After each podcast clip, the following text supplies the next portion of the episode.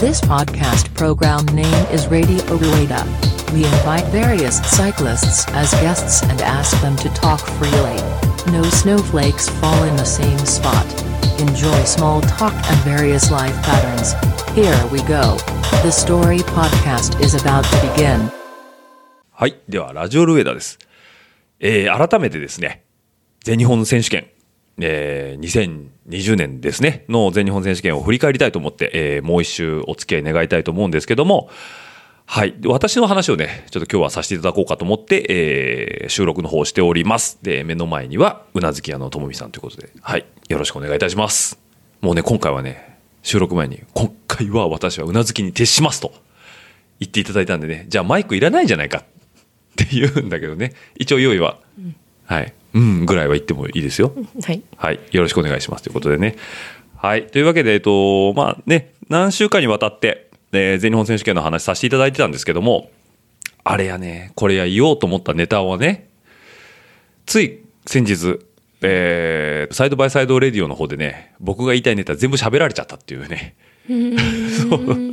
なんであの、リスナーが被ってる方は、えー、ああ、なもうその話サイドバイサイドで聞いたよって思うかもしれないですけど、もう一回言わして、僕の口からも言わせてくださいということでね、あの、ちょっとね、視点を変えてお届けしたいと思いますので、お付き合いいただければと思いますので、よろしくお願いいたします。ということで、えー2020年度、えー全日本シクロクロス選手権飯山大会振り返りの総まとめということで、はい。えー主にですね、土曜日の自分の話ができたらいいかななんていうふうに思ってますんで、よろしくお願いいたします。はい。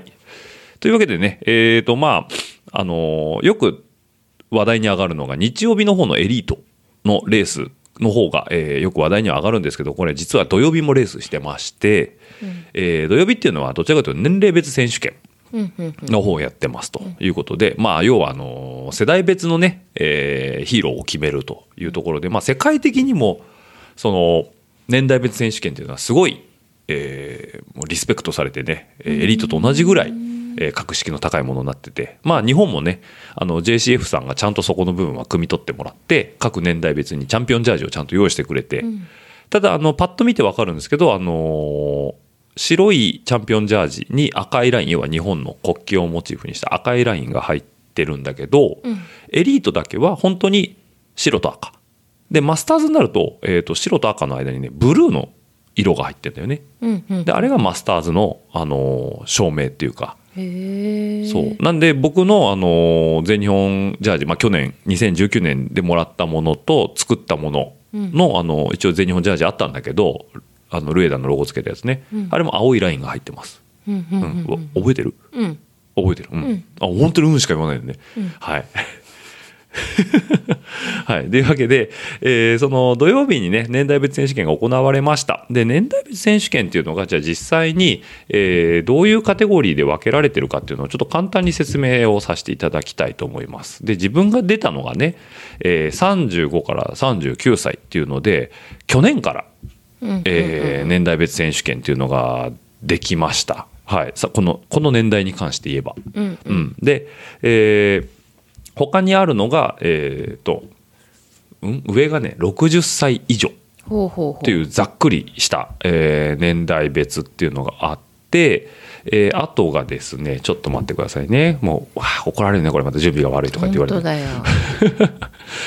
すいません。もうね、覚えてるつもりでもね、頭の中入ってないんですよね、こういうのがね。はい、すいません、本当にね、もう、えー今ね、JCF のサイトをね、行ったり来たりしてるんでね、こう、喋ってるふりで、あー、あったあったあったあった、あったあった。ありましたよ。はい、PDF ファイル。もう JCF のサイトね、見にくくてしょうがない。はい、ごめんなさい。土曜日です。まず、朝一。えーシングルスピード。わかる？シングルスピード。SS って言われギアないのねギアない。ギアは1枚だけある。ああ、そうかそそううか。そうそうそう。変速機がない。ああ、そうだね。うん、これはもう年代別とは関係ないです。これはエキシビジョンということで、唯一これだけね、チャンピオンジャージがないんですよ。そう。なんだけど、まあシングルスピードなんでね、うん、あのーそれなりにエキシビジョンとはいえども、えー皆さん、日本で一番速い、えーシングルスピードの王座を取りに行ってるということで、まあここで有名なところで言うと、あのー僕が新潟帰った時に一緒に渋峠も登ってもらったね、牧野さん。うん、とか、あとコッシうんうんうんうんあとはあのラジオレーダーのあの幕張会とかでも声もらいましたけど国井さんとか、うんうんうん。あとはまあままだマイク向けてないですけどねあの吉本健太郎さんっていう方とか、うん。まあ、シングルスピードでね速い方いっぱいいますというところです、これがね土曜日の朝一にありました、うんでその後にあったのが、えー、とマスターズの50歳代50歳から59歳まで。うんうんうんうんうんでここにねよくいるのが、えー部長。ほうほうほうほの上の方ですね。だ筧太一さんの方ですね、うんうん。が部長が50歳代なのかな、うん、でそのカテゴリーのまださらに上に60歳以上っていうカテゴリーもあります、であとは、えっと、女子のマスターズっていうのもありますと。う女子は年齢別はないの？女子はねもう多分分一区切りなんじゃないのかな。うん。ちょっとねごめんなさい。僕もちゃんと覚えてないんですけど、えっと女子マスターズっていう割り切りになってます。カテゴリーでは、はいで、えーその後に、えー、と男子マスターズ自分が出た50えー35歳から39歳うんうんの、えー自分が出てたカテゴリーと40歳から49歳、うんうんうんこれは、えー、と家計五郎さんの弟の方、五郎さんとかがディフェンディングチャンピオンだったりとかね、あとは、えー、小海川で声もらった、えー、と石川さんとか、はいはいはい。うん。あの辺が、えー、と40歳から49歳の方のカテゴリーになりますということです。でその下はあのー俗に言うとアンダーって言われるもんね。あなるほど。アンダー15歳以下、うんうんうん。アンダー17歳、い。わゆるだから16歳17歳かな。うんうん。でジュニア。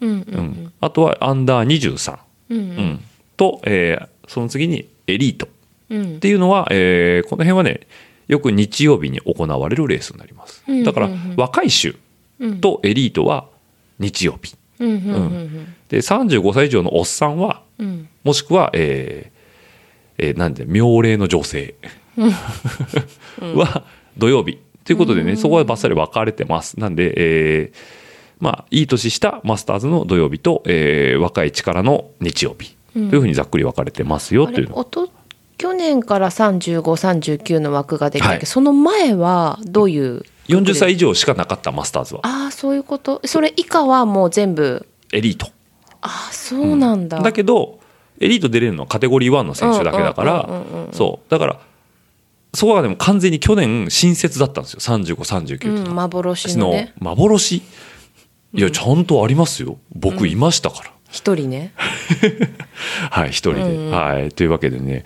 あの去年は3539はもう穴中の穴。うん。過ぎて僕しかいなかったっていうのはまあまあ何度も伝えてますよ、うん。うんはい、だけど今年はだから前もお伝えしましたけど12名のね、猛者がもう生粋の12名がね集まって、えーレースをしたということなんですけども、まあ、その中で今年は僕も、えーディフェンディングチャンピオンとして3539の方を走らせていただきました、で前の収録でもね、えーうなずき屋さんと一緒にちょっとお話しした時に少しご紹介したんですけど、えー有力選手ということでね西の強い村田さん、うんうんやっぱ来ましたよ、うんうんでこの飯山の前の週、1週間前ですね、なんでえっと何日えっと10あ20えー、22日かな、うん。11月22日に、えっと滋賀県の牧野高原で行われた JCX の牧野の、えーマスターズ3539に村田さんが満を持して出てきたんですよ。うんうんうんまあ、40歳代の人と一回足を合わせときたいっていう意図もあったのかな。うん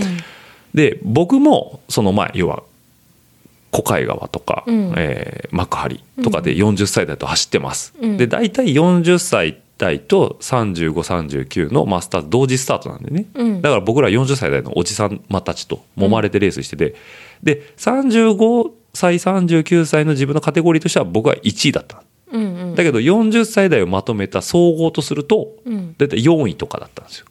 えっ、と去年の話で？いや今年のシーズン。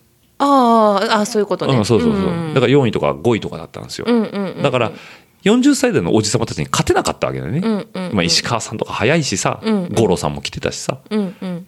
でやっぱやベテランって強いなと思ってたの。うんうん。でそこにさ村田さんがさ35歳の枠としてさ、うんうん。40歳の人と走るわけじゃん、うん。うん、したらねぶっちぎりの1位だったんだよね。牧野で。村田さん？村田さん。マジで。そう40歳代のおじさん。僕がいつも4位とか5位とかでモヤモヤしてたいや言っても若い衆にはまだまだ負けんぞと思ってた40代のおじさまたちがいるわけだよね、うんで牧野にバンと行ったらうん。うんおなんだ君は新しい35歳代だねみたいな感じで来た村田さんは、うん。まあぶっちぎりの優勝ですよね。そう。うん、だからあのリザルトを見た時にねうん。いやー思ってたけど仕上がってんな村田さんうん。と思って、逆に村田さんなんでエリートを走らんの？まそんな足あって、ああのお子さんが生まれたの。うんうんうん。去年、うんうん、で思った通り要は自分が満足できるだけのトレーニングが積めてなかったと、うんうんうん。だからエリートに行っても満足な走りはできない、うん、そうそうそう。まあそれはフルタイムワーカーやってて、うん。でなおかつ、まあえー赤子をうん。ね、授かって、うん。でまあ家庭にもちゃんとうん。還元しないといけないじゃないですか、うん。時間をね、ってなった時にそう万全の体制を取れない状態でエリートを走るのはちょっとおこがましいと。なるほどね、だったら他に走れるでもかといって全日本をミスミス、うんうんうん逃すのもなっていうのでじゃあどっか走れるカテゴリーないかなって思ってたそうなんですよ。うんしたら結局僕は去年そのリザルトをボンと出して、うんうんで SNS で「イエーイ!」ってね「イエーイ勝った!」みたいな「1位イエーイ!」みたいなことしてたらあるじゃない。うんうんだからねあのまああの先日配信した平尾君もそうなんだけど、んうん。知らなかったのよみんな。去年は。あるんだそういうの。っていうのを村田さんも含めて気づいたわけだよね。うんうん。だったら出ようかなって思うよね。ううんん、うん。面白そうじゃない？同世代でって。う。んうん。辻家もそうだし、うんあ走れるしみたいな、うん。で松戸もそうだよね。あ走れるし、うんうん。っていうことで今年の35はちょっと人数が増えたんですよ。うんうんでそのちょっと話戻るけど牧野でもうぶっちぎりの1位を取った村田さんがいるわけで、うんうん。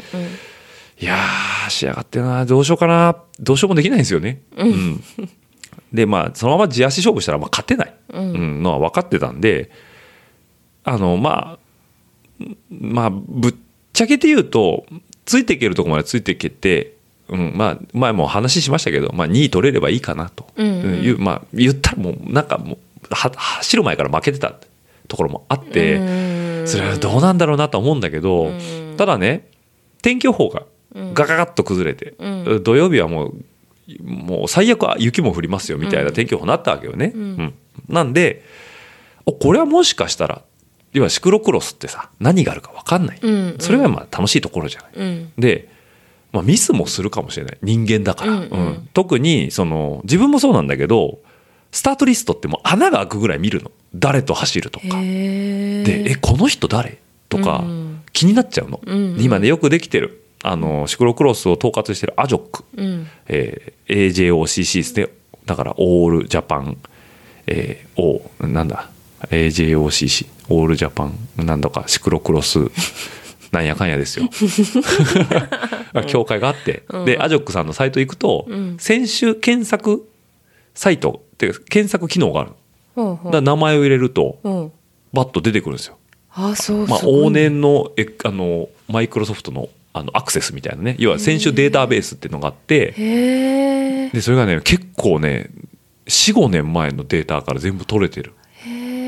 この人はどこどこのレース走って何人中何位で何ポイント取ってますよっていうのが出てくるんだよ、そうん、で要はスタートリスト見ると名前が出るから、うんうん。当然検索かけると全員出てくるわけ、ううんうん。で俺も見ましたもん穴が開くぐらい。うんうん。ってなるとやっぱり村田さんがねずば抜けてんだよね。うん。でまあ他の人も見てて。で多分ね村田さんも見てると思う。うん。うん、ってなるとこれ俺勝たないとまずいんじゃない？このメンツで。ってなるわけよ。う。ん。わかる？要はうん。自分の足にまあそれなりに自信がありますと。うん。うん。で他の選手見るとまあカテゴリー1の選手もいれば2も3もうんいいろんな世代の人がいますと。まあ世代は一緒だわ。いろんなカテゴリーの人がいますと。うんうんこれのメンツだったら勝たないとあれだよねってなった時のプレッシャーってやっぱすごいんだよね。うん。で実際レースするまで分かんないんだけど、うん。例えばたまたまレースに出る機会に恵まれないだけで、うんカテゴリーに沈んでる人たちもいるわけやっぱり。っていう人がいるのかなとか、うん。うん。当日の自分の調子とか、うんうん。天気とか、うん。やっぱ不安要素ってあるから、うん。勝てるレースで勝つっていうのはすごいやっぱりプレッシャーに打ち勝った人しかできない、うんうん。うん。だからイランミスしたりとか、うんうん。やっぱそういういろんな展開があるっていうのがシクロクロスのいいところなんだけど、うん。うん多分ね村田さんもそれでねプレッシャーあったんだと思う。ううん。ん、だからやっぱねレース前本当にスタート地点あった時にね、もう表情こわばってたからね。本当に？本当に、うん、いや全然余裕ですよかもよ。いや村田さんそういうキャラクターじゃないと。あそう。んもうなんだろうな石橋を叩いて渡るような方だからうん。もう万全には万全を期してくるっていうね。しかもやっぱ寒いとこ苦手だっていう話もあったし、うん。でまあこれは結果論としてね、えー先に結果を言ってしまうと村田さん1でした、うん。ぶっちぎりで、で僕2でした、うん。うんぶっちぎりで、ぶっちぎりで2位でした。要は1位2位3位がめちゃめちゃ離れてたんですよ今回。ああそういうこと？タイム差的にね。どのくらい？えー、と僕と村田さんがね2分半離れてます。2分半うんうんうんうん相当だよね。背中全く見えないね。そうだね。1周、2周目まででした背中見えてたの、おおで僕と僕にうん。3位の、うん。えーユーキャンの選手までが1分空いてました、1ほうほうほう分ちょっと空いてたんで僕も離れてました後ろ、っうんうん。ていうぐらい足の差がババンと出たへレースになっちゃったんです結果的に。うん。うん。でその村田さんがね終わってから、えー、Facebook に村田さんの自分のあの投稿でね、振り返りのやつが書いてあっていろいろと。で僕個人としてはレース中村田さんがもうバーって前行くと。うんでとりあえず自分はミスしないように。要はまとめて、うん。要はもう速くないのは分かってる自分村田さんに比べて、うんだったら、うん。うん要はば、ね、前も話したけどワンミスビッグクロスですよ。本当にさっき、あまあいいやこのさっき滑落した話はまた後でしますけど、ちょっと滑ってこけるだけで、うん。要は 5, 5秒10秒なんてあっという間にロスしちゃう、うんだから2分って言ってもパンクすればさうん。すぐ帳消しになっちゃうようなやつやね、だからそうならないように村田さんめちゃくちゃ事前準備してきてたみたいやっぱりで体は冷やさないようにとか、バイクももう大事に扱ってとかはあ。いやトラブルがないように全部まとめて自分が踏めるところはちゃんと踏んでいこう。っていうだから自分の得意不得意うんっていうのをちゃんと見極めて得意なところで自分のちゃんと足を発揮して、うん。不得意なところではミスをしないようにちょっと遅くてもいいからまとめていこうみたいなうん。その石橋を叩いて渡るみたいな。あだそれができるってやっぱすごいよね。そこだよね、うん。そこが強さなのかな。ね、うん。ちょっと舞い上がるじゃん。やっぱり。うん。うん、だそういうのもちゃんと自分でメンタルコントロールができてるっていうのはすごくて、うん。だからね僕用意ドンでした、うん。用意ドンして1コーナーは僕取りました。先頭で。あそうなの土系じゃなかったの？ああもうね。これもうねちょっとね僕ね一つ言いたい、うん。あのーシクロクロスのスタートっていうのは、うん。あのー審判員の方がね、うん。スタート30秒前って言って、うんうんうんそれまでこう1列8人ぐらいかな？で横1列並んでるじゃんね、うんうんうん1列目です僕らとか辻圭も、うん。うん。で目の前に、まあ、久保邦ちゃんっていうあのなんだあの日本で一番いい資格持ってる、あのー審判の方がいてねほうほうほう。30秒前っつってうんうん。で時計見ながら、うんうん。でこうスタートのあの合図のビーってなるやつうんうん。持ってんだけど久保邦ちゃんが、うん。ではけてくんですよ。30秒前って言ったらそうそうはいはいはい。はいバーってスタートするでコース脇にそれるじゃんね、はいはいはい。そしたらね僕らのスタートが12時30分スタートうん。っていうのがもうそのレジュメっていうかこのうんうんうんうん。オフィシャルの公式で出てんの。うん。でね右前にうんあのー掲示板があって要は時間が表示されてるやつがあってで12時29分30秒。で残り30秒ってこう時計見ながらその出てるでっかい時計と多分合ってんだよね久保邦ちゃんが持ってる時計も。30秒前って言ってからパーっていくじゃん。でみんなねそっち見てんの。うん。ジャストにピーってなるだろうと思ってるしたらね 12時29分52秒ぐらいでうん。ピーってなったの。もう？みたいなもうなんのまだ8秒もあるよみたいな。なるほどだけどルールとしては、うん。残り30秒を切ったらどこで鳴らしてもいいの。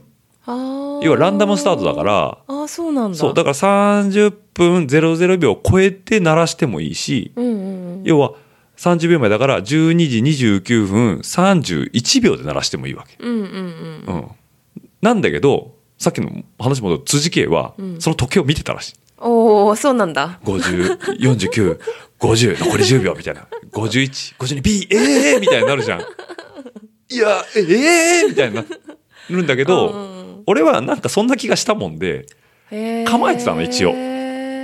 やっぱ来たみたいな感じで。あ音を聞いてるわけじゃないんだみんな。いや、普通音聞いてんだけど。で、スタート地点にう、ん。そんなね、時計盤普通あんま置いてないの。うんなんだけど、今回なんかデカデカとうんう、んあの、黄色のさ、うんうんあの陸上競技場にあるやつあるじゃん。うんうんあの、バンバンって変わるやつうんうんうん。あれが置いてあって。あで、俺、ーゴールした後に辻家にそれ言われてうん、え、あったっけそんなん？だったの俺はどっちかっていうと。だから30秒までやってた時に、一応、自分の中でもかがうんうん数えるよう。ん俗に言う心の声で。うんうんなんだけど、もう10秒前ぐらいになったら、いつでもいけるように構えてるわけよ。うんうんうんだから、あ、ちょっと早いなと思ったけど、一応反応はできた。だうんうんから反応できない辻家は沈んでくよね。うんなるほど、で、なんだけど、そこでびっくりしたのが、村田さんがめちゃくちゃ反応良くて、パンって一写真ぐらい出たの。うんうんうん。で、そっからアスファルトのダーって少しストレートが100メーターぐらいあるのかな、うんあるんだけど、村田さんがバーンと出ました。うんうん。で、僕の右にいた平尾くんうんうん。もいいスタートしたの。うんうん。村田さん平尾くん僕ぐらいだったの、うんうんうん。僕の視界から見るにはね、うんうんうんそしたらね右のね平尾くんが多分右足はめてたの。うんうんうん。右足でグッて踏むタイミングよくてバッと出るじゃん、うんうん。左足ははめようと思ったら多分ね彼ね踏み外したんだよね。スかパーンっていって急に視界からいなくなったの。あそっかそっかそっか。で村田さんと僕が前にフィャーって出てくる、うん。でも村田さんが途中で踏みやめててうん。で直線で僕がかわして、うん。1コーナーは先頭で入っなるほど。たんだよね、うんうんうんうん。でそのまま泥ゾーンバーッと入って。うん。でユーキャンその結局3位になったユーキャンの高高野選手だったかな、うん。と僕が1コーナーちょっと絡みながら行ったんだけど123コーナーぐらいで僕が足滑らしたとこで村田さんが横からパッて出てきて、もうそこから独走ですよ、独走だね。でまあ村田さん高野さんにもまくられて僕は3位だったんだけど、うん。高野さんがアスファルトのストレート奥のオフキャンバーって外側が下がってる芝生のコーナーでステーンってこけたの。うんうんで僕は2位に上がって。うん。で村田さんと僕が前にパッと出てそこから後ろガーって引き離してったっていうのが結果としたんだけど、うんもうねひたすら一人旅ですよ。うん。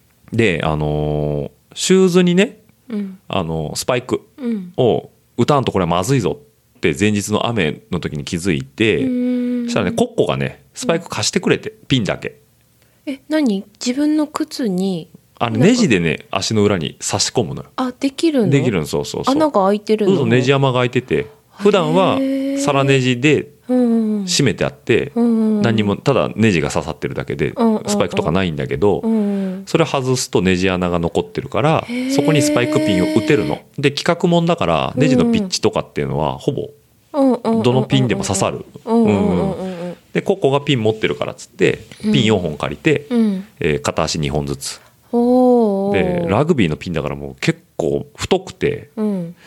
2センチぐらいあったんかな、うんうん。うんごっついピンが飛び出てるの飛び出てる、2センチぐらい。うんそうそう。でも靴ってつま先に向かってこう反ってるじゃん。だからその分をピンであなるほど補ねってる感じ、はいはい。うんだからこういけあのつま先立ちになるとそこのピンが地べたに綺麗に刺さる。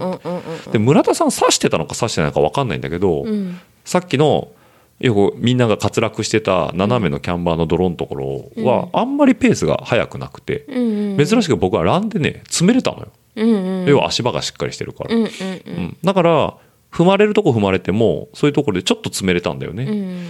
であこれはちょっとつかず離れずだなと思ってでも18秒から20秒ぐらい前なんだよね、うんでも泥で走ってる20秒前だから見えるわけよ視界的に、うん。だからあまだ追えるわと思ってうん。追ってたんだけど、特に大きなミスを僕はしたわけじゃないんだけど2周目後半ぐらいから急に村田さんが見えなくなってうん。多分そこぐらいから離れちゃったんだよね。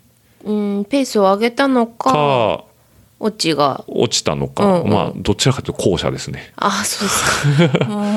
まあまあだから大きなミスはしない。でもね4周だったの40分で4周しかしてない。だ。から半分ぐらい。15分から20分ぐらいまではついていけてて20 20秒差ぐらいまでだったと思うんだけど、うんうん。まあ、そこからパッと離れちゃって。うん。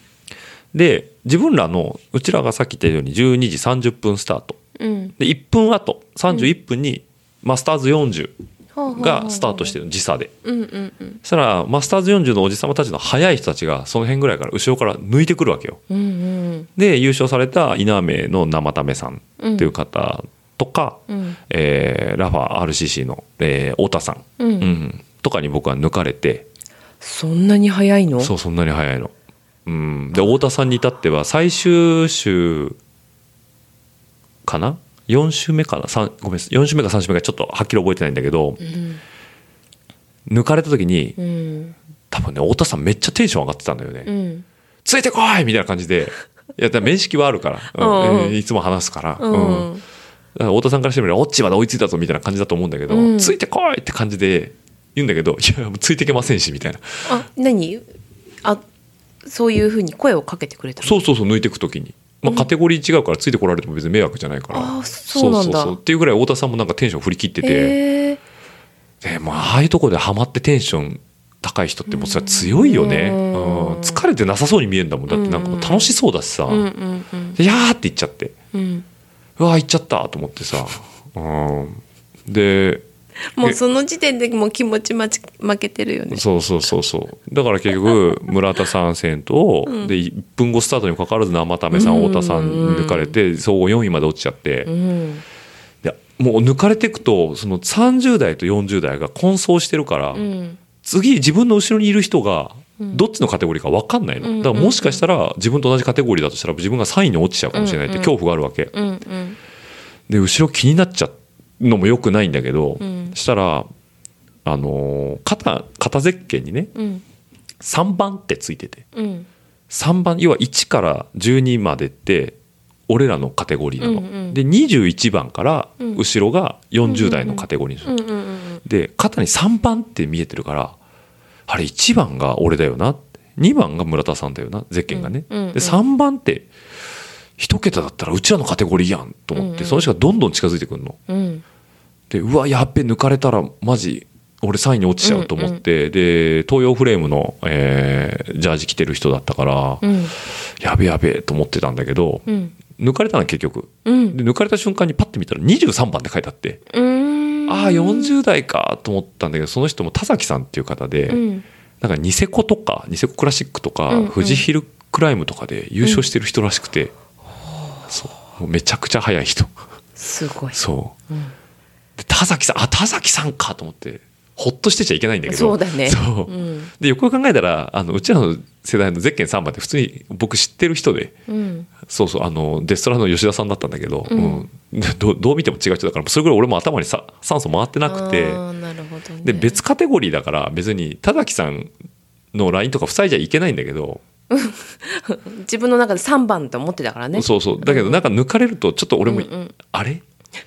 ちょっと悔しいなって思っちゃって、田崎さんの前でゴールしたいみたいな感じで、うん結構田崎さんと最後の最後4週目の最後までバチバチやってたの、うんうん。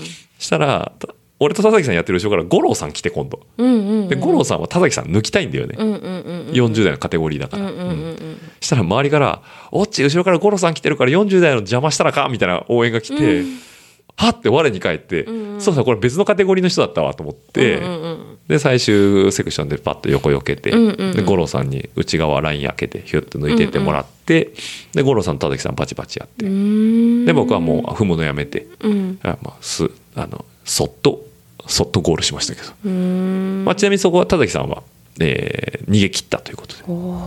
ーだからえー僕のカテゴリーマスターズ3539は1位が村田さん、うん。うん。2位が僕、うん。2分半ぐらい差。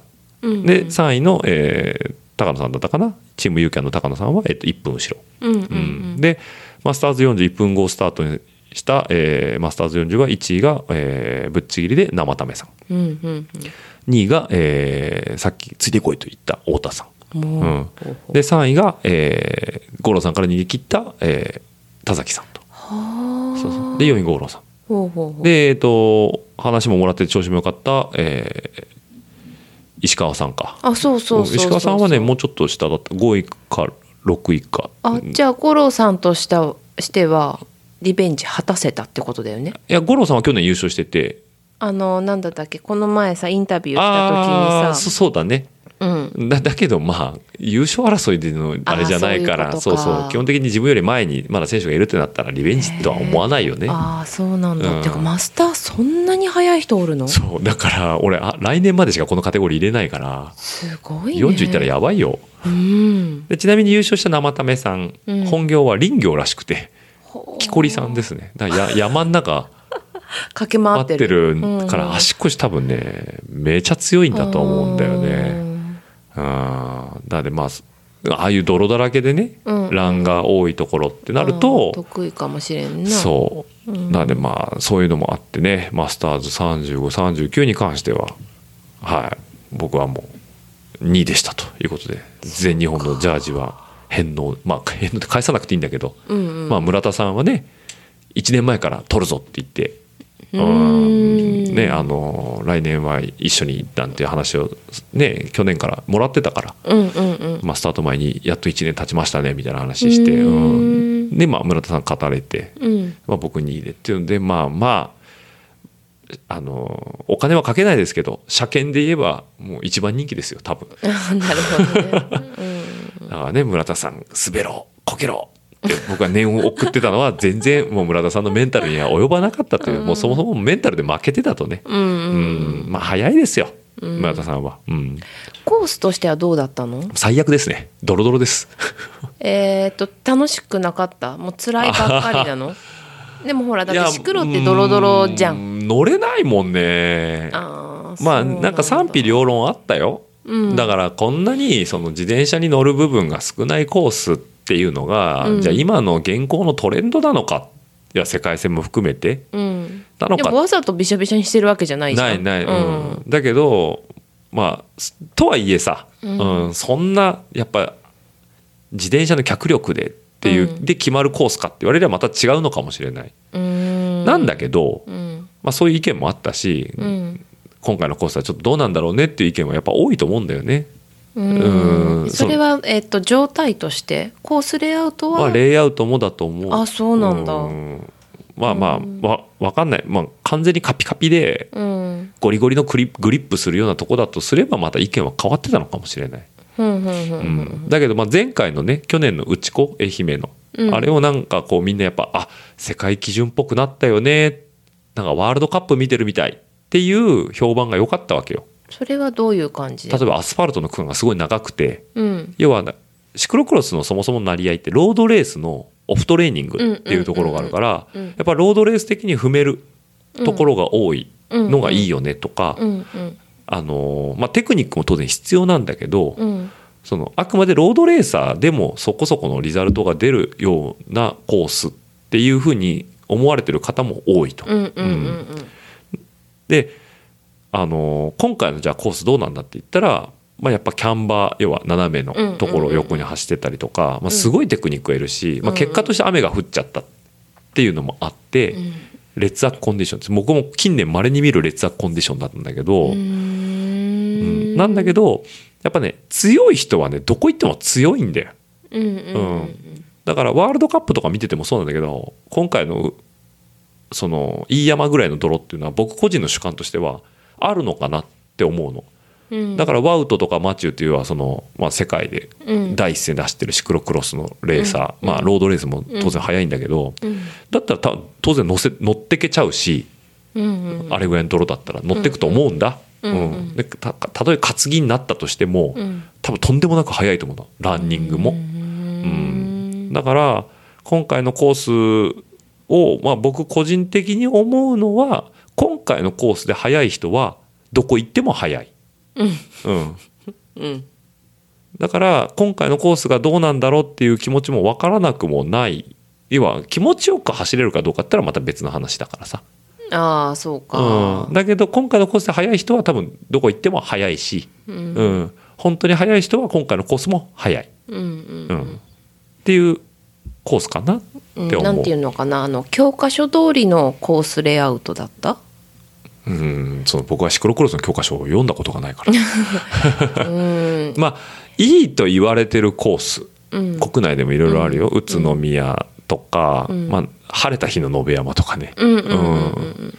とか、あのね、まあ、いろいうろ。延山が私のイメージとしては教科書っぽいなとと思うんだよね、うんうん完全にパワーコースでもないしちゃんとテクニカルもあるし、泥もあるし、うんうんうん。であのなんていうの？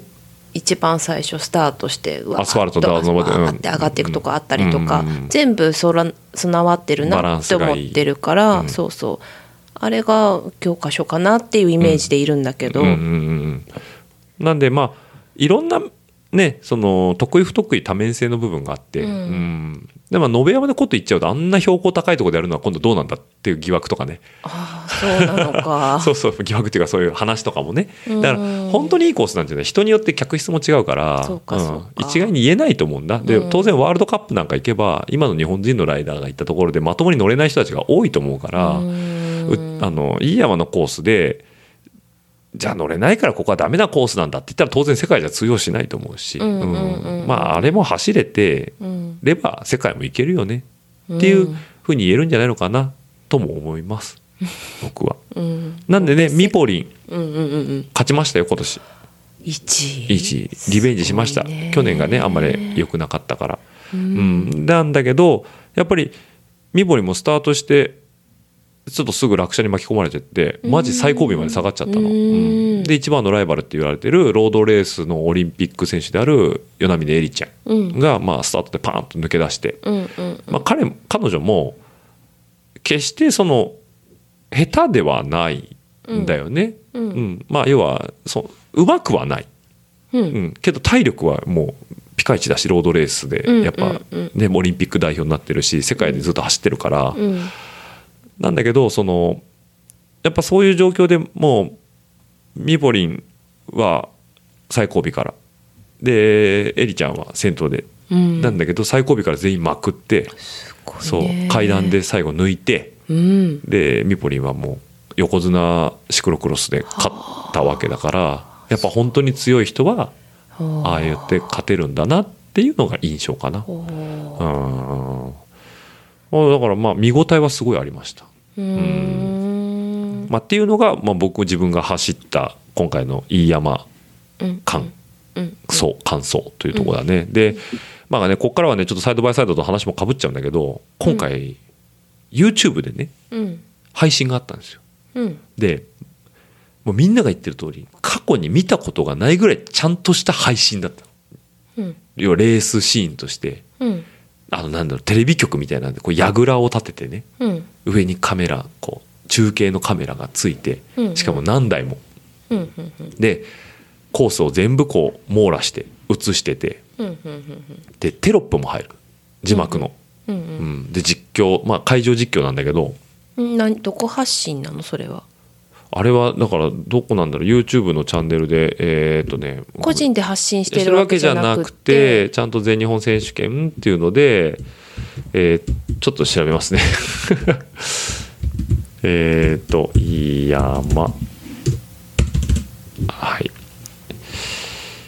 ああこれかな。JCF さんですね。ジャパンサイクリングフェデレーションさんです。ちゃんとしたあの日本自転車競技連盟ですねが、えー、とちゃんと配信してますということで、えーもうなんかすごいちゃんとしてます。こういうちゃんとテロップが入って、はい、これ今ちょうど見てるのは女子のエリートかなはい、なんでもうすごいですよ。ちゃんともう何周目とかってこういう中継でカメラちゃんと置いてもうテレビでね、本当だね。そんな感じだうねん、ゴールデンタイムにやってもいいぐらいの、うん。うんちゃんと引きの絵があったりとか、ね。そう。何周中の何周で今のカテゴリーなんですよとかっていうのもちゃんと出てね。非常に素晴らしいカメラワークとねスイッチャー、うん。要はカメラが何台もあると切り替えないといけないから、うんうん。スイッチングしないといけないということで,、うんでちなみに今見てるのが、えー男子エリートのファイナルラップですね、うん先頭が澤田時うんうんうんうん。2位が、えー小田聖ですね、うんうんうんはい、でもこれ最終コーナーですよこれ。うんうんもう最後までこんなんです。わああスプリントでね。うそう。でトッキーが抜けて、はいはいはい。えー聖がで最後ゴールシーンイエーイって、あーすごいねもうこんなちゃんとした中継がねうん。しかも画像も綺麗、うん。そう見れるとね。うん。これがしかもライブで放送されてたあっていうこと。そうなんだ。そう。まあこれあったのは日曜日だけなんだけどね、まあ、各種エリートレースとか、うんうんっていうのがね今回ちゃんとしやられてて。うん。いやすごいなと。うんこんなにちゃんと中継を見たことがない、ううんん。しかも無料。しかも YouTube、ほうほうほう。うんはい。すごいね。というのがちょっとびっくりしましたね今回は、うん。うん。なんでねやっぱこういうのがね広まっていくとうん。まあ行けなかったけど現場に。うん。見たいなって人がいれば、うんやっぱ見てもらえるじゃん、うんうん。うん。だからそういうのはねすごいいいなうんっていうふうに思ったね、うんううん。んでまあやっぱ男子エリートはねいいね。自分マスターズになっちゃったけどさ。うん。まあたとえ足切りがあってね完走できなかったとしても、うん。あのやっぱりマスターズのレースとはちょっと違う一個こうピリピリ感本当に日本一決定戦みたいな、うん。うんっていう良さはあるよね。うん。うん。でね、えー、とうちの小林も出ました。うん。うん。であと、まあ、僕それでピットに入ってたんですけど、うん。まあ、ここはちょっとピット裏話なんですけどね、うん。あのーまあ、前回のねポッドキャストでも少し喋らせてもらったんですけど僕は小林のサポートでピうん。ットに入ってました当日。うん。で、えーもう一人、うん。えーまあ、このポッドキャストでもよく議題に出てくる高田くんさんですね、うんうんうん。はい。はいのピットに松戸が入ってましたと。うんうんうん。でまあお互い一人ずつ見てるんだけど、まあうん、ピットってバイク受け取ったり受け渡したりしないといけないから、うん。やっぱり一人じゃちょっとしんどいと、うん。じゃあお互い協力してやってこうねなんて話があってね、うん。で松戸と二人でやってたんだけど、うん。あのまあ、小林は無難にこなしましたわと、うん。で、うん。もうピット入っててバイク帰ってる間に足切りにやっちゃうからもう一応バイクは用意しとくんですけど基本ピットには入りませんっていうのが小林の作戦だったの。うんうんうんうんで、まあ、彼はそれで2周かな？3周くらいかな、まあ、なんか走ってもっと走ったか。34周ぐらい走ったのかな、うん。走り切ったんですけどまああのーこっからの話はねいろんなあのメディアで、あのー見れると思うんですけど高田くんさんですよ、うん。うん。がまあ滑落したって話はねさっきもして、うん。でこの話を今日するからっていう話でさっきね、うんうん。うちのうなずき屋にも あの高田くんさんのオーディオコメンタリーを見せたんですけど、うんうんうんうん。高田が帰ってこないと、俺と松戸の間でうん。わちゃわちゃ言ってて、うん。で帰ってこないってことは基本ピットにいる人間のメンタルからするとあこれはメカトラブルだな、うんうんなんかあったに違いない。うんうんうんまさか滑落してるとは思ってないから、うんうんで高田が全然帰ってこないぞって言ったら、なだいぶ遅れて高田が帰ってきたんですよ。うんうんでピットに当然入ってくるとバイクを変えるからっつって、うん。で俺が俺は受け取るから松戸、新しいバイク高田に渡せっつって、えー構えてうん。で高田ビューッと入ってくると、うん。で俺なんかトラブルがあるから乗ってるバイクが、うん。直さないといけない、うん。次に渡す時にも、うん。ために。うん。でトラブル？って聞いたの、うん。手前で大声で、高田が入ってトラブル？って聞いたら向こうからもうか細い声で「ごめん。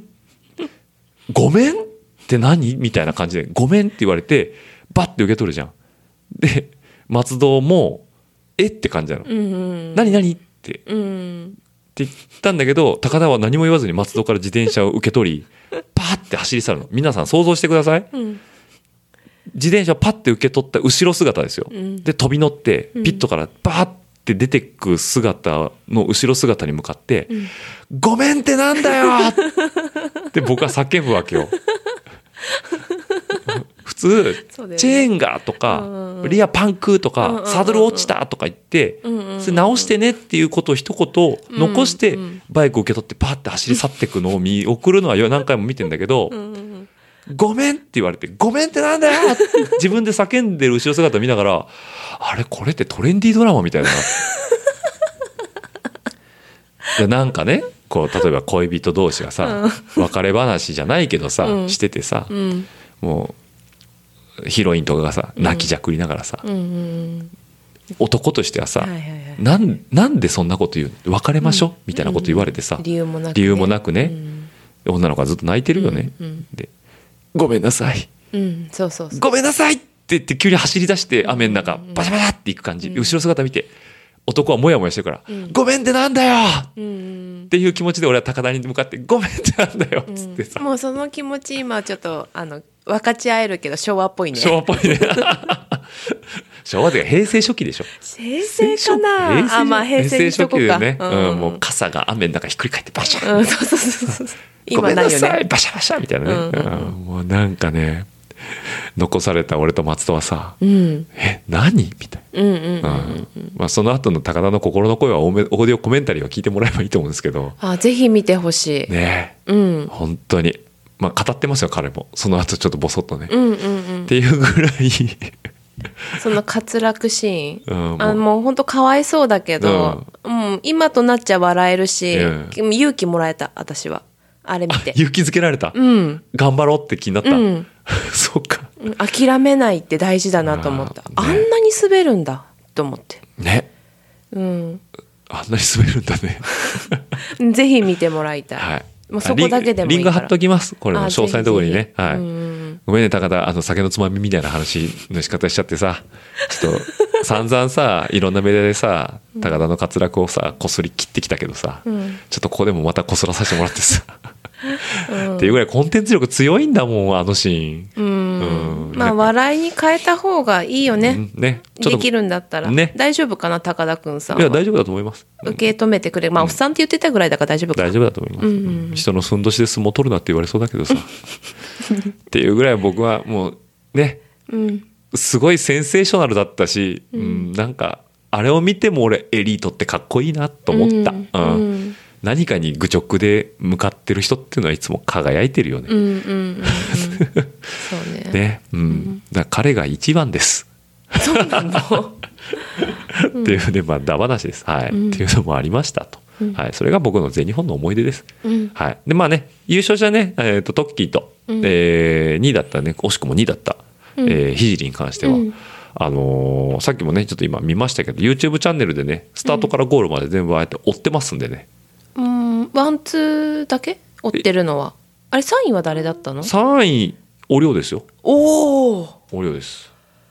すごいですね。ねだからお量もね、最初ね、だから、えっ、と、トッキーとひじりが2周目ぐらい、1周目かな、あれも。抜け出したんだよね。うんポンと抜け出しましたと。うんで、お量がちょっと、そのさその頃3位だった前田康平の処理に手こずって抜くのに、うんうんうんちょっと離れてから抜いたんだよ。うんお量が抜け出して。で、山本康平うんうんと抜け出して、うん。うんで俺はねそこからちょっと詰めたんだよね。だから12パックまで5秒ぐらいまで詰めたの。だからもうちょっとすれば3人パックになってたかもしれない。その要は公平を抜くタイミング、いや前田公平を抜くタイミングがもっと早ければ、うんうんうんうん。もしかしたら、えー、ひじり、えー、時お量のパックになってたかもしれない、うんそうするとまた展開が違ってたかもしれないんだけど、うんうん。はそこに入りきれずに、うんうんうん。ちょっと下がって5秒後とかそこからまあちょっとずるずる、まあ、先頭の2人がとにかく早かったもんであれなんだけど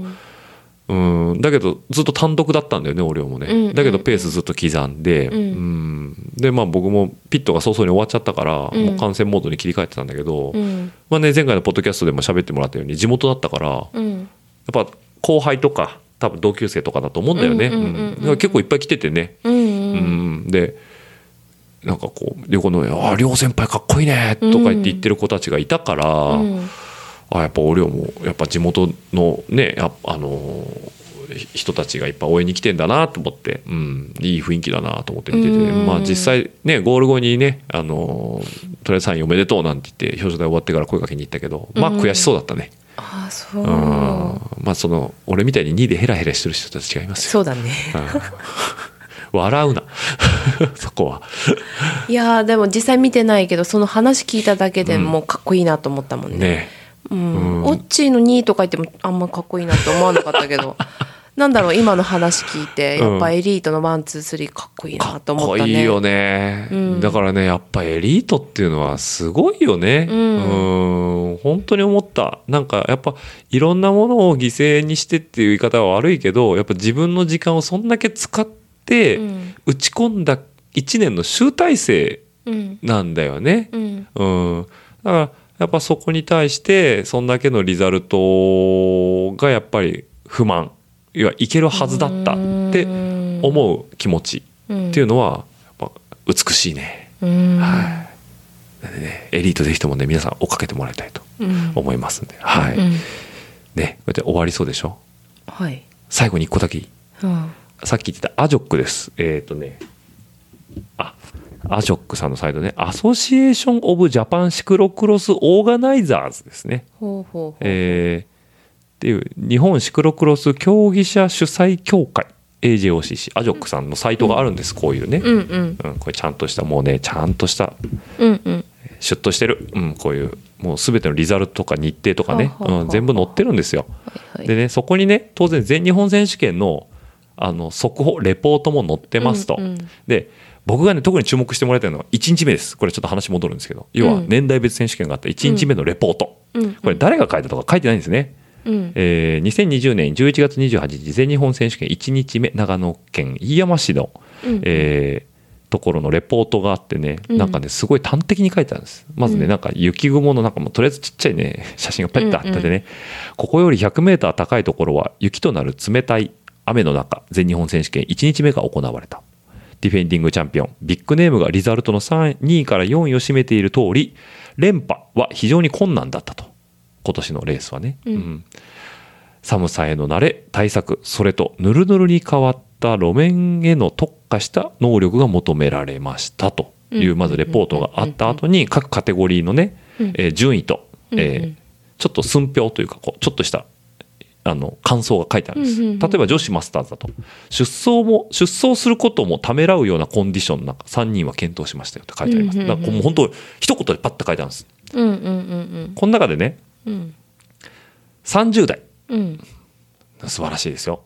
昨年の覇者ルエダの落合選手、このメンバーで順位を落とさなかったことは昨年度のタイトルの重みを高めたしまたそこで勝った村田選手は新チャンピオンにふさわしいと。おほほほほもうね書いた人に酒をおごりたいね。っていうかあれ？俺知り合い？とか思ったんだけどこれこれ誰が書いたんだろうね。わかんないの？わかんないの。だって普通さ書くと下最後にテキスト誰何のタレベとか書くんだけど一切書いてないんですよ。あまたそれもかっこいい。こいいね。もうありがとうございます。だって普通さこの年のチャンピオンに対しての感想を書けばいいだけですよ。そうそうそうそう。ねえ。まあ例えばね女子マスターズさっきの話だけどさっきのこのコンディションの中でも3人検討しましたよ、うんうんうん。いいじゃんそれで、うんうん。昨年の覇者の僕の名前をね引用した上でね順位を落とさなかったのは昨年一人だとしてもだ。うん。ちゃんとタイトルの重みを高めましたよと。1分の1とはいえ。1分の1とはいえちゃんとまあねあの今年人数が増えた中でも2位っていうのは、はいはい。いやもうそれはね遅くても取った。もうなんかラッキーパンチじゃないんだよと、うんうんうん。もうね。うわー、うん。俺読んだ時にうわーってなるよね。ありがとうアジョックの人って、うん。うんでもそこで勝った村田さんうん。は新チャンピオンとしてふさわしい、もうこんな文面書けませんよ僕は。書けない。文才に溢れてる、本当だね、はい。素晴らしいね、はい。でねうん。次40代。うんうん。筧五郎選手、うん。石川正道選手をはじめトップ10はそうそうたる顔ぶれだと。うんうんうん。恐ろしい年代だ。いや、ちょっと待って。今年、今年のことは？みたいな。ちなみに、五郎さんも石川さんもトップ3入ってないから。あほううん何観点なんだろう何観点なんだろうね。びっくりしたね、この。ねあれ？なんだどうした、急にみたいな。うんトップ10はそうそうたる顔ぶれだ。恐ろしい年代だ。恐ろしい年代だ。いや、お恐ろしい年代だよね。うんああそういうキャプションですか？みたいなね、うんはい、1位生田目さん2位太田さん3位田崎さんとね、ほうほう。はい、このそうそうたるメンこのこの3人もそうそうたるメンツですよ、うん。もう稲目のね生田目さんに関してはあの J プロツアーではロードのプロツアーで走られてる選手ですよ。現役で？元気ですよ。おーすごいね。で2位の太田さんはねあの Rapha主催のあの全世界の Zwiftチャンピオンシップで決勝走ってますから、へえ世界戦世界戦行ったら e スポーツの世界戦走ってるわけですから。へえうん。で田崎さんはねさっきも言ったけどね、富士ヒルとか優勝してる人だよ、うん。恐ろしい年代ですよ本当に、はい、これ40代です、うんうん。ちなみに僕これ気になるのが30代の30は半角なんですけど40代の40は全角っていうね。あちょっとテキストに対しては雑いな、はい。そうだね。はい、次50代いきます、うんはい50代。全角で50代ですねこれは、うんうん。はい、細かいな。はい、もう全角はね僕消えてなくなると思ってますうんはい。確かにね。もう半角で言ってください全部、はい。そう教わったからね。ね。はい、うん。もういいです。はい、はいはい。えー50代うん。ここも歴代チャンピオンがトップ10に並ぶと。うんうん。マスターズ参戦を始めた山本選手、湯浅選手といい具合に抜け出すと。うん。トップ写真。多分これのことですね。一番上の写真ですね。うんうんうん。急にトップの写真の話が出てきますね。うん。最高の展開。本当だね。はい。後のグループから2人をチェイスし、ドビュンと抜き去った大原選手。うん。そもそもね、抜き去る効果音にドビュンっていう、使わないね。使わないね。うん。ただそれぐらい大原さんがドビュンと抜き去ったんですね。うん。はい。ちなみにこの大原さん、東海の人ですよ。ほうほう。ほうん。あのおじいちゃんおじおじさんですけど。僕も何回かお手合わせだあもう。すんごい背のちっちゃい。背のちっちゃいって言っても小さな巨人大原、へうんえ大原選手ということでね、うんうん。はい。久しぶりにこの名前を聞いた。うん。こっからだよ。こっからだね、もう大原さんに急にシフトしていくんだよ、このテキストが。ドビュンと抜き去った大原選手、久しぶりにこの名前を聞いた。うん大学時代は長野県上田にいたので、ワクワクしながらドライブしてきたのだろう。どうした？ちょっとどうしたの？なんかこう急に大原さんにフォーカスしたさ、この、急に大原さん情報が来るんだよね。大学時代は長野県上田にいたので、ワクワクしながらドライブしてきたのだろう。氷雨、まあ、氷雨もうんうん雪の氷のクロスも20歳、21歳で走っている。うん。え、何の話？そうだね。そう。で、1、大原充選手。2、山本選手。3、湯浅選手ということでね。うんうんうんうんはい。大原さんっていうのは、うん。全日本シクロクロス選手権うん。エリートうん第1回の優勝者です。うん第1回、第2回、なんか2、3回連覇されてる。もうパイオニアですね。で、この後ヨーロッパにも遠征に行ってまあ、して。で、愛産工業の方です。うん、うん、うん、うん、ううんん。強いね。うん強いです。うんはい。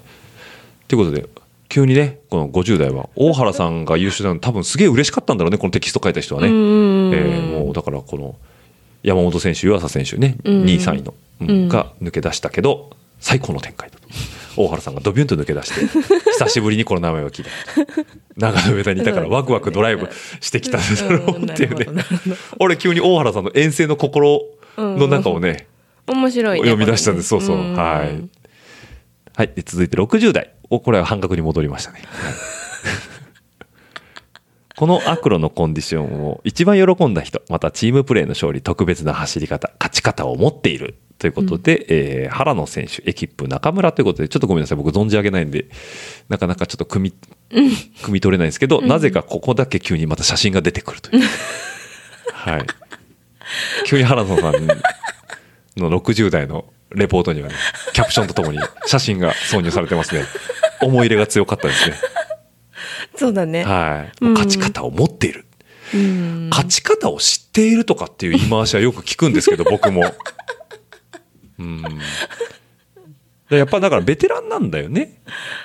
うんと、60代のこの原野選手なのかな。はい。はあ、はあはチームプレーの勝利。まあ多分泥があるからね。うん。だからコンディション一番このドロドロが多分得意なんだろうね。うんうん。うん、チームプレーの勝利特別な走り方勝ち方を持っている、うんおなんか独有独特のね言い回しがね またちょっとこのうん面白いところですね、はい、最後。手に乗りそう。うん。最後なんだと思う？え？シングルスピードですよ。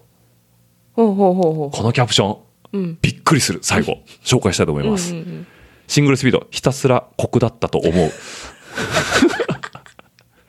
ちょっと待ってよって。ちょっと興味なくなっちゃったのか、そうそうそう。もう疲れちゃったのか。なんか、あの、なんだろうな、多いところには3行ぐらい使ってるし、文字数もすごい多いんだけど、ことシングルスピードに関しては、ひたすら酷だったと思う。うん。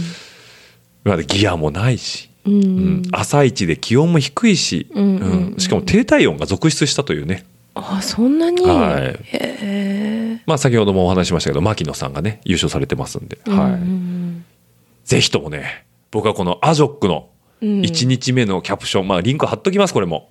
その目で読んでいただきたい。面白いね。面白いです。うんなんかね、うん。ちょっと悔しかった。うん。文前、文、文才と言い回しに。うんうんうんうんなんかね、引き込まれたね。うんそうそうそうそう、ね。引き込まれる文面だよね。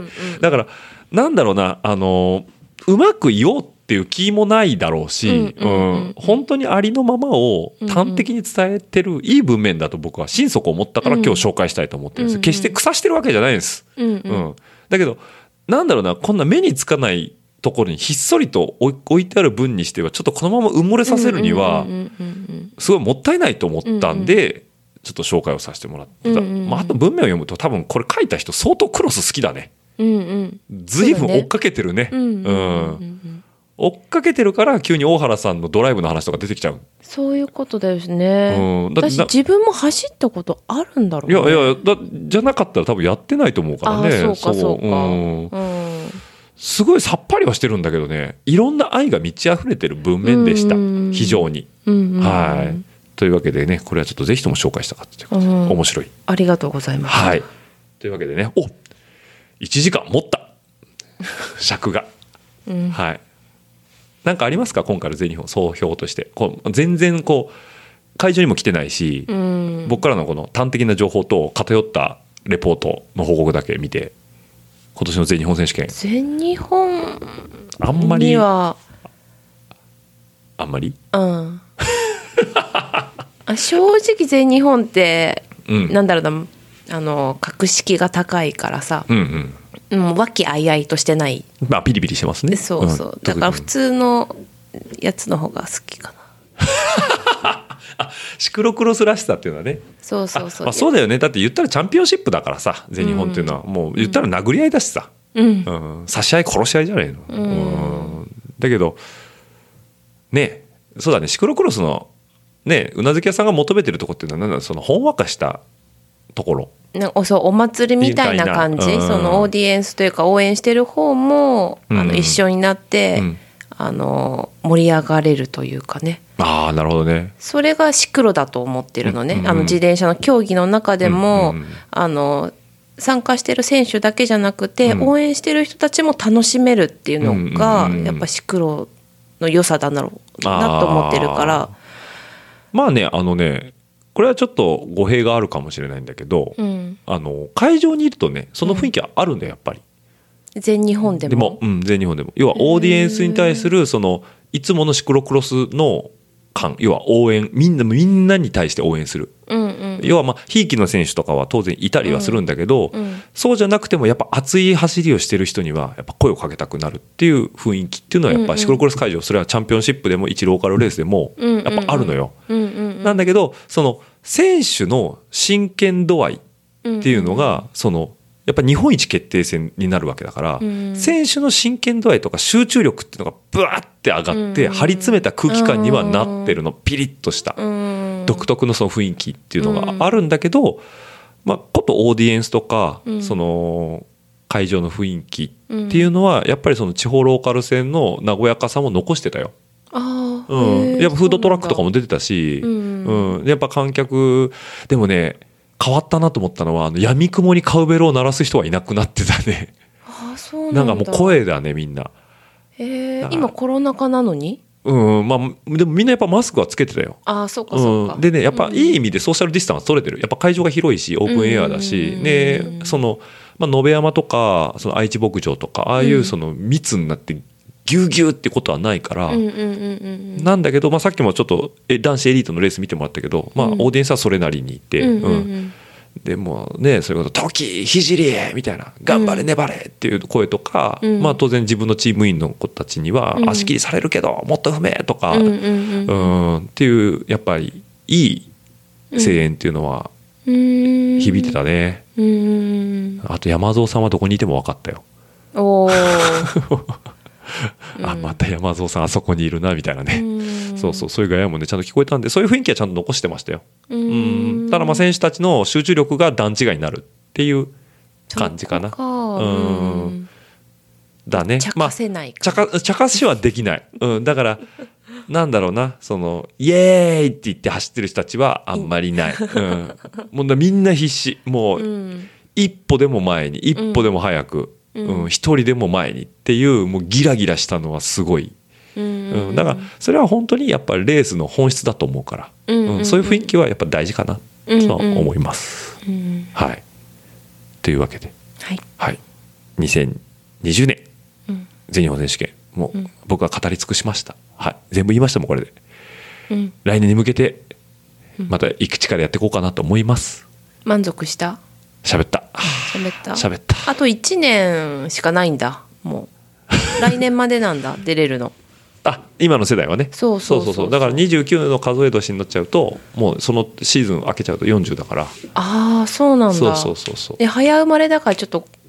ああないんじゃないのかな、まあ、ちょっともう一回見るけど要は何年から何年までの選手みたいな書き方してるからエントリーの時に。ほうほうほうほう多分俺も松戸も来年までじゃないかな。ああそうなんだ、うんうんまあいねいる間は精一杯ね。楽しんでいただいて、やりたいね、うん。うん。でまあ、もしもねなんかその成績、まあ、JCX は回ってった上で、うん。なんかちょっと JCX ポイント取れればエリート返り咲きっていうのもまあいいのかな、まあ、だからエリート見てやっぱ刺激もらった部分もあるしさ、うん。うん。返り咲きっていうのもいいのかなとは思うしね、うん。うん。まあ、そこは自分のあの調子だったりとか、うん。うんとまあ、比べてチャレンジできるところにしていこうかなっというふうには、まあ、考えてるけどね。うん。うん。まあこんなコロナでバタバタしてる中でも、まあ、やってくれただけは本当に良かったかな。っあ本当だね。て思うね、うんやっぱ日本一はみんな決めないというね、うんうん次に行けないから、うんうんなんでそういうところはもう主催者の皆さんには今度感謝と。本当にそうだよね、はい。うん。ということですね。うん。はい、というわけで、えー長々と、えー約2週にわたってはい。お伝えした全日本選手権になりますけども、うん。はい、ぜひとも興味がある方は来年に向けて俺も出てみようかななんてね、うんうん出てもらうといいかなと思いますんで、はい、あの皆さんの参加どしどしお待ちしておりますとうんいうところです。はい、いいですか？はいお疲れ様でしたありがとうございました。よかった、どやされなかった、最後まで。そんなネタなかったじゃんあ、そうか。はい。うんというわけで、じゃあ締めさせていただきたいと思います。はいはい。あ、今日はあれだね。お後がよろしいですね。うんちゃんと。うんはい。ちょっとつまんなかったかなあ、真面目すぎた？うんいやー、まあいいんじゃない？こういう会があっても。うんうんまあ、アジョックのサイト見てみんな笑ってよ。そうだねはい。うんあそこだけです、笑いどころ。あれもう一回見たいな、はい。もう笑いどころは、また次週ぐらいに。まあ次週からまたレギュラーのね、ゲスト会に変わっていく予定なんで。楽しみ、はい。またオファーしてますんでね。もう決まってるんだ、はい。出してます。ちょっと日程までフィックスかけてないですけど、えーとうん出てくれるというオファーは出してます。おーはい。楽しみにしてまたゲスト会ね、シクロクロスのレースがちょっと続くんでね、また会場配信もありますけども、うんあのゲスト会も細々とやっていきたいと思いますので、よろしくお願いします。ということで、最後にうん一言、うんこの配信でうん1周年です。もうそんなに経つの？はい。去年の全日本からですから、小林といった内子の、はい、この最後に言うかとね、はい、なんでね、1周年経ちましたんで、もうご視聴いただいた方、皆さん、本当にありがとうございます。皆さんが1年間ね、ちょっとずつ増えて聞いていただいたおかげで、うん。なんとか形としてやらせていただいております。うん。エピソードもね、60近くなってますし、うん。今回59かな？うん。うん。なのでね、まあ、今後もね、聞いてもらいたいっていうところもありますし、あのーステッカーがね、うん。値段が尽きたんで、ただステッカーくださいっていう方が最近非常多いんで、あーありがたいね、えーちょっとモデルチェンジしまして、うん。さっきね、あのーうなずき屋さんに見せたら、うん。微妙なリアクションで、目がチカチカする。はい。うん。あのーまたね、ちょっと、あの、僕のインスタグラムの方には上げてありますんで、あもう上がってるの、はい。で、あれをね、ちょっと、ハッチさんのところにステッカー発注しようかなとうんうんうん思ってますん。で、で、また皆さんにサイズは？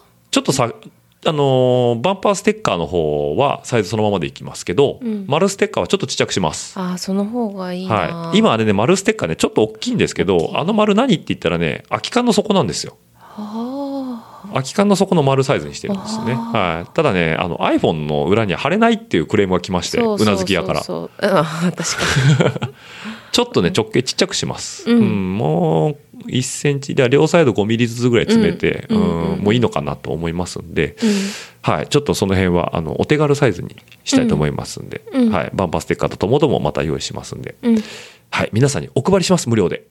でね、うん。あとね、うん、T シャツ作ろうと思いまして、ほうほうほうあの、サポーターズ T シャツということでね、ううん。要はラジオを聞いてくれた方たちの、あの、まあ、なんか T シャツ、今までさ、ステッカーしかグッズ作ってないから、うんうんうん。あの T シャツまあ俺が着たいんですよ、うんうんうん そうそうそう。で、まあ、最初ジャージ作ろうかなと思ったんだけど、うん。まあ、ジャージはちょっとさ値段が張っちゃうから、うんうんうんうん。そうちょっと気軽にっうんうんうん。て買えないじゃん、うん俺もそうだしうんうん作れないし、そうだうん。ね、だから、まあ、T シャツぐらいやったら、いいねいいうん、ね。2 3 0 0 0円ぐらい。でローラーするときに着れるようなやつとか。あドライメッシュ系？そうそうそうそう。ああドライメッシュ系ね。いいな。はい。まあ、ランニングとかね、そうそうそう。うん。あの汗かいてもさ。うん。ちょっと乾きがいいやつ。そうそうそうそう。うん。染みない感じ。はいはいはい。あの綿っぽいじゃなくてはいはいはい。そのドライメッシュがいいな。じゃあちょっとねその辺の T シャツも1周年記念として、いいねいいね。はい、ちょっとグッズ展開していきたいなと思いますんで、はい、ぜひともね皆さんあの部屋着でもいいですしうんうん。もう外に着ていけるぐらいのもう六本木原宿に着ていけるぐらいの 渋谷六本木原宿うんうん着ていけるぐらいのうんなんか T シャツをね1個、まあ、シンプルにするのか何かこうちょっとモチーフ作ってうんうんうんうんうん。うんちょっと一ネタ入れようかなとかでもまああんまあんまやるとねあざといってなっちゃうから、うんうんまあシンプルなのかな最初は、うん。うんうん。ちょっと T シャツぐらいならいいのかななんていうふうに思うし、うん。まあ逆にねなんかこんなんあったらいいなっていうのがあればね。うん。また意見、メールとかね、ハッシュタグでもらえたら、うん。ちょっと検討したいかなと思います。うん。ちなみに、サイドバイサイドさんはね、うん。マグカップ作ってましたね。ほー。あれ大変らしいわ。